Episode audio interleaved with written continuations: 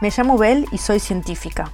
Egresé de la universidad para convertirme en investigadora sonora. Eso quiere decir que recorro paisajes documentando sonidos.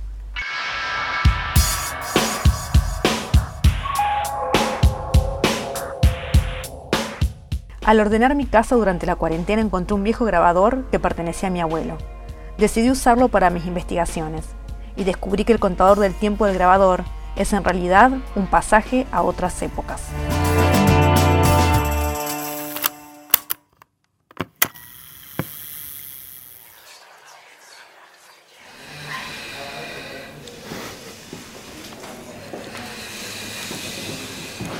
Nota de voz 1.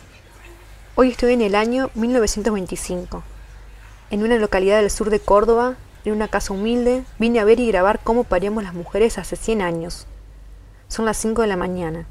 En esta casa vive Rosario, tiene 24 años y ya tiene 5 hijos, tres niñas y dos varones que esperan en la casa de la abuela junto a su padre, mientras Rosario está por tener su sexto hijo.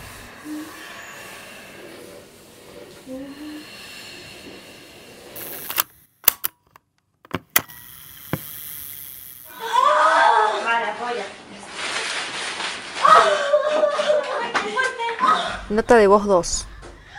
Hace más de un día que Rosario está con trabajo de parto y las comadronas piensan que es peligroso que la parturienta vea dos veces salir el sol. Rosario está dolorida y cansada.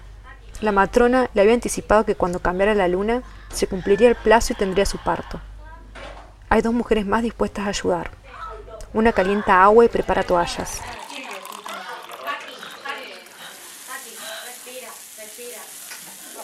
Parece que llegó el momento, Ahora ya están haciendo su sexto hijo.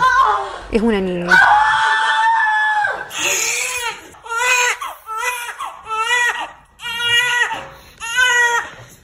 Las cuatro mujeres parecen aliviadas. Parece que todo salió bien. Cortan el cordón y a la placenta la llevan a enterrar al patio. La recién nacida es estimulada con agua fría y caliente. Rosario parece exhausta.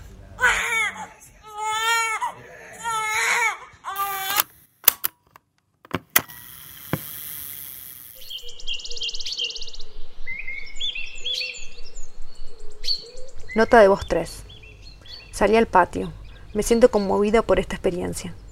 En este momento de la historia, las mujeres llegábamos al parto sin ningún estudio previo, sin saber siquiera si íbamos a parir un bebé, dos, tres o un feto muerto. Nos ayudábamos entre nosotras en estos grupos de comadronas, vecinas y hermanas. Estos grupos que seguimos formando para acompañarnos y para apoyarnos si algo sale mal.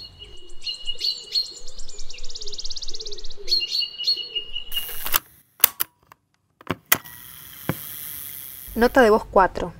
Nota para mí. Las mujeres intentamos conquistar la autonomía de nuestros cuerpos, decidir si ser madres o no, y, de decidir serlo, decidir también cuándo, cómo y con quién. Por supuesto estamos lejos de lograrlo aún. Además, desde aquel ayer sin autonomía y sin asistencia profesional del parto, pasamos a un presente donde muchas veces la medicina paternalista se resiste a reconocernos como personas informadas, con capacidad de tomar decisiones sobre nuestro cuerpo. Nota de voz 5. Otra nota para mí. Investigar la historia de los partos y qué nos dice acerca de la posición de la mujer en la sociedad. Nota de voz 6. Nota para el regreso. Ir al Museo del Niño y la Mujer de la UNC, donde puedo encontrar maquetas, preparados, libros y documentos históricos que hablan de la relación entre la medicina y el parto a lo largo de la historia. Vuelvo al 2020.